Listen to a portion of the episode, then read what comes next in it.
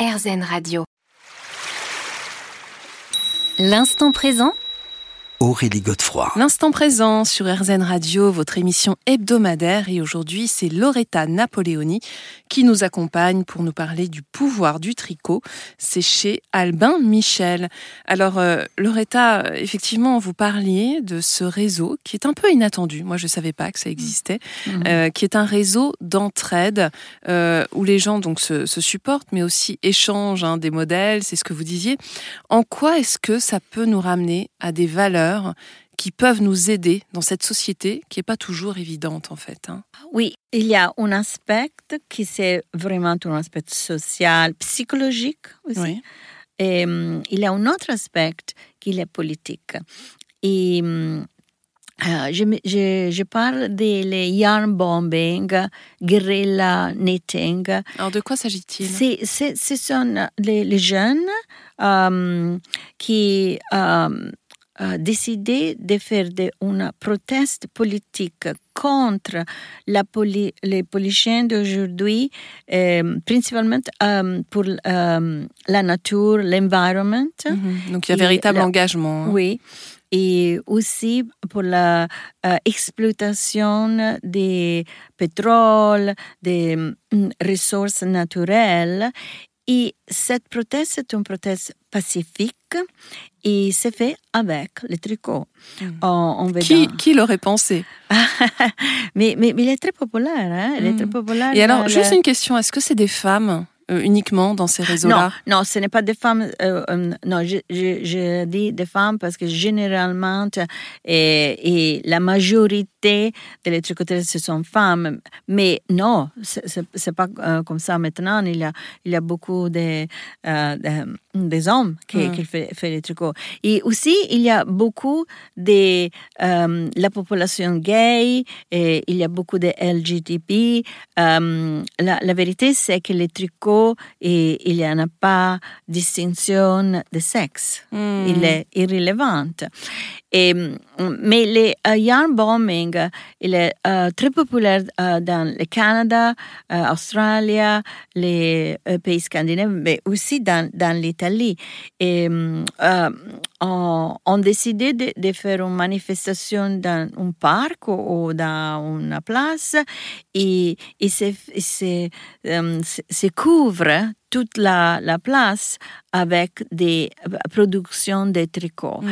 Et est-ce que ça existe en France? On a déjà vu ça? Ah oui, oui, oui. Il y a, il y a, aussi, il y a aussi en France. Il y a aussi en, France.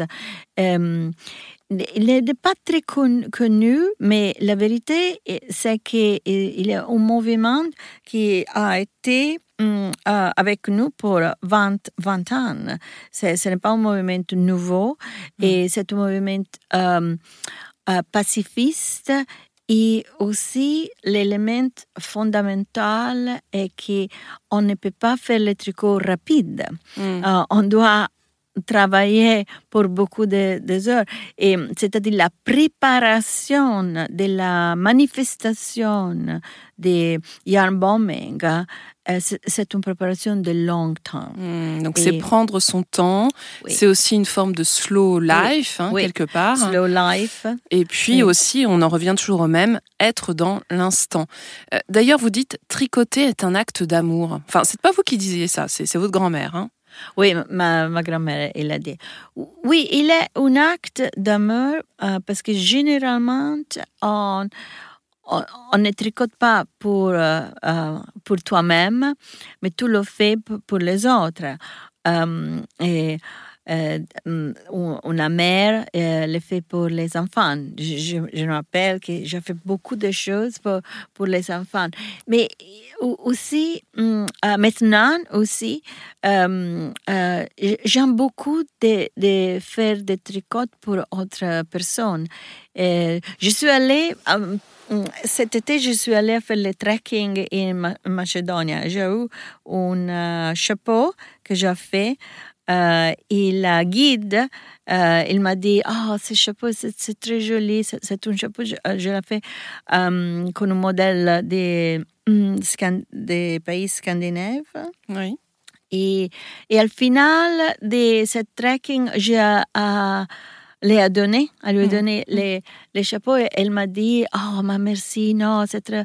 Et elle a dit Pour moi, c'est très important que, que tu es heureuse maintenant avec le chapeau. Je, je, je retourne à ma maison et je fais une autre. C'est Hmm. pas de problème. Non, mais en fait, voilà, c'est comme, Mm. une, c'est comme une offrande, hein, quelque Oui. part, très personnelle.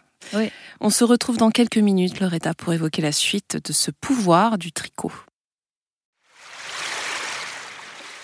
L'instant présent Aurélie Godefroy. L'instant présent sur RZN Radio, votre émission hebdomadaire. Et aujourd'hui, c'est Loretta Napoleoni qui nous accompagne. Alors, nous parlons tricot. Ça peut paraître surprenant, mais le tricot, c'est quoi? C'est être dans l'instant, s'accorder le ton, le, le temps et aussi être dans le don euh, pour euh, justement pouvoir partager. C'est une formidable forme d'amour aussi. Et alors vous dites, Loretta Napoleoni, que c'est une leçon de vie quelque part. Une bonne tricoteuse s'enrichit toujours de ses erreurs, dites-vous. Oui, c'est une, lection de vie. C'est c'est ça. Qui, si j'ai fait une, euh, quelque chose avec le tricot et j'ai fait une erreur, l'erreur, il est là-bas. Euh, il ne change pas. Mm, Elle existe. Hein. Il existe. Et, mais il existe et aussi, je le peux voir chaque fois que je vais, c'est ce que j'ai fait. Et c'est pour ça que la, ma grand-mère, il m'a dit, euh, si tu fais une erreur, tu dois euh, retourner mm, et changer euh, tout tricot, euh, comme ça que l'erreur ne va pas être là-bas.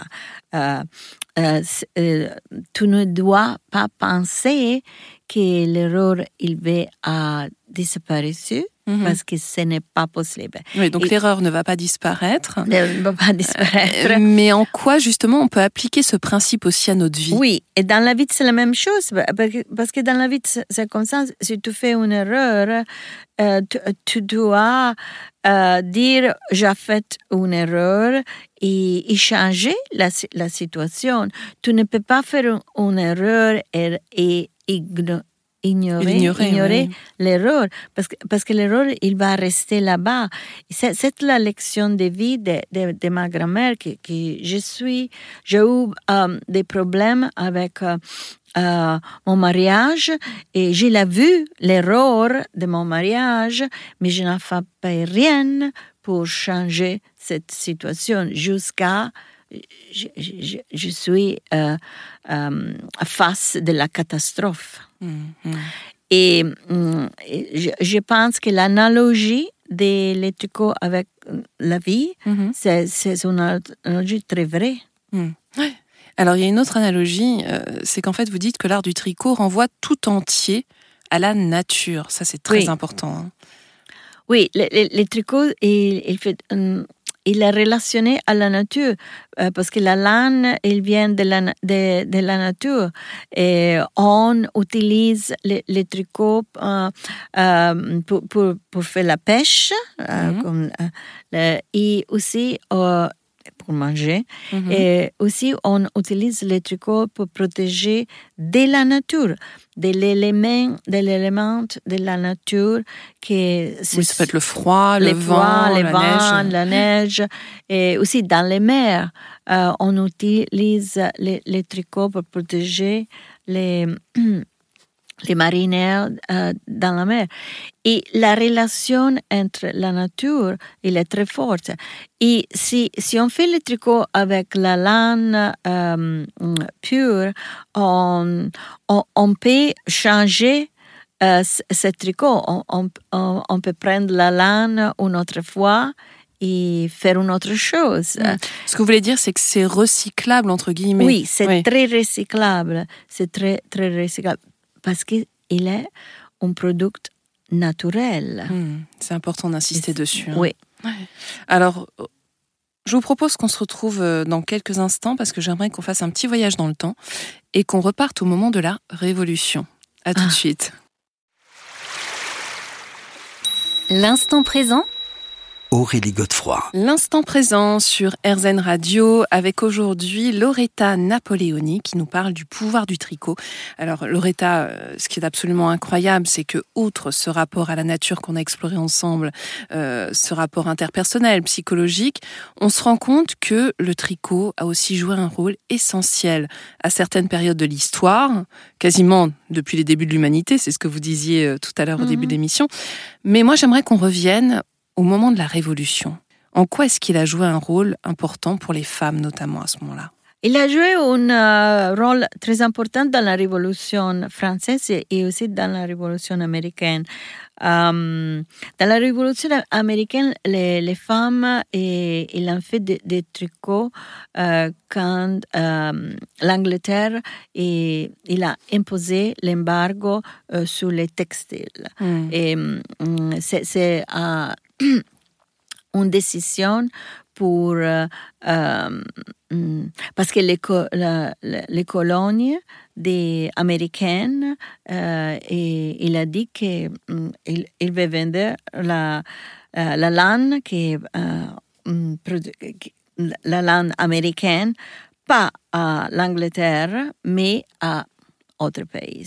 Et ce n'est pas possible dans le, la les modèles économiques euh, du mercantilisme anglais. Et mm, à cette point de l'histoire, euh, les Américains ils ont décidé de faire la révolution, de mm, demander l'indépendance. mais il n'y en a pas eu rien pour faire des textiles. Euh, euh toute l'industrie, euh, il a été dans l'Angleterre. C'est pour ça que les femmes, il a fait toutes les choses euh, avec les tricots. Euh, dans la maison, tout ensemble. Hmm. Vous dites tricoter faisait partie de leur vie, comme travailler et respirer, elles ne pouvaient pas s'en passer. Oui. Ça dit beaucoup. Et alors moi, il y a une citation que vous mettez de Dickens que je trouve vraiment mais très très belle. Euh, le tricot est un langage que seuls les tricoteurs peuvent comprendre. On peut tout mettre dans un modèle de, tricot, un nom, une histoire, une prière ou un poème. C'est magnifique. Oui, mais c'est vrai, c'est vrai dans les tricots. Euh, nous avons euh, euh, vu que dans la euh, deuxième, la première et la deuxième guerre mondiale, euh, nous avons les Anglais en particulier, ils ont utilisé des, pour l'espionnage les tricoteurs qui ont, ont pris dans les tricots la position des nazistes, pour, mm. pour exemple, dans la France. Il a trans, trans et après on fait des transmissions avec le Morse code parce que le Morse code c'est le même que le tricot. Le tricot c'est les droites et l'envers, le Morse code c'est binaire. C'est vraiment très intéressant. Mais le, la citation de uh, Charles Dickens, il est relationné à les femmes, euh, aussi les femmes euh, françaises dans la Révolution française, qui ont mm. fait les tricots euh, face de la guillotine. Oui, ah, oui. c'est ce que vous dites. Mm. Les, têtes, les, têtes tombaient, vous voyez. Oui.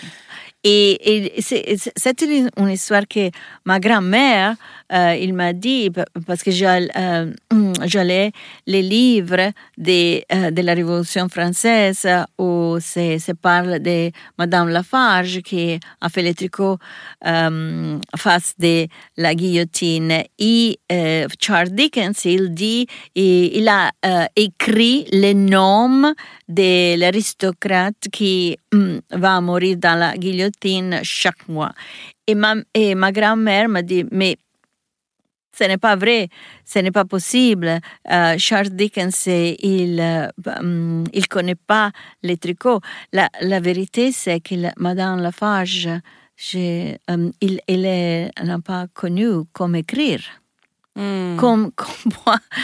C'est, pour moi, foi très intéressante. Il a été très intéressant parce que j'ai pensé que Charles Dickens, eh, il a écrit l'histoire réelle. Mais en vérité, Charles Dickens, il n'a pas eu une idée de comment a été la vie de Madame Lafarge et de, l'autre euh, femme de la Révolution française. Mm. Et de la façon dont elles Et la- utilisaient le, pou- le Oui. pouvoir du tricot, Oui. justement. Mais il- ce que le- les femmes il a fait, c'est des vendeurs, ce qu'on produit dans la, euh, avec les tricots pour, euh, hum, pour avoir l'argent pour la famille. Une Ah oui, activité, il a été une activité voilà, économique. économique, bien sûr. On se retrouve dans quelques instants, Loretta.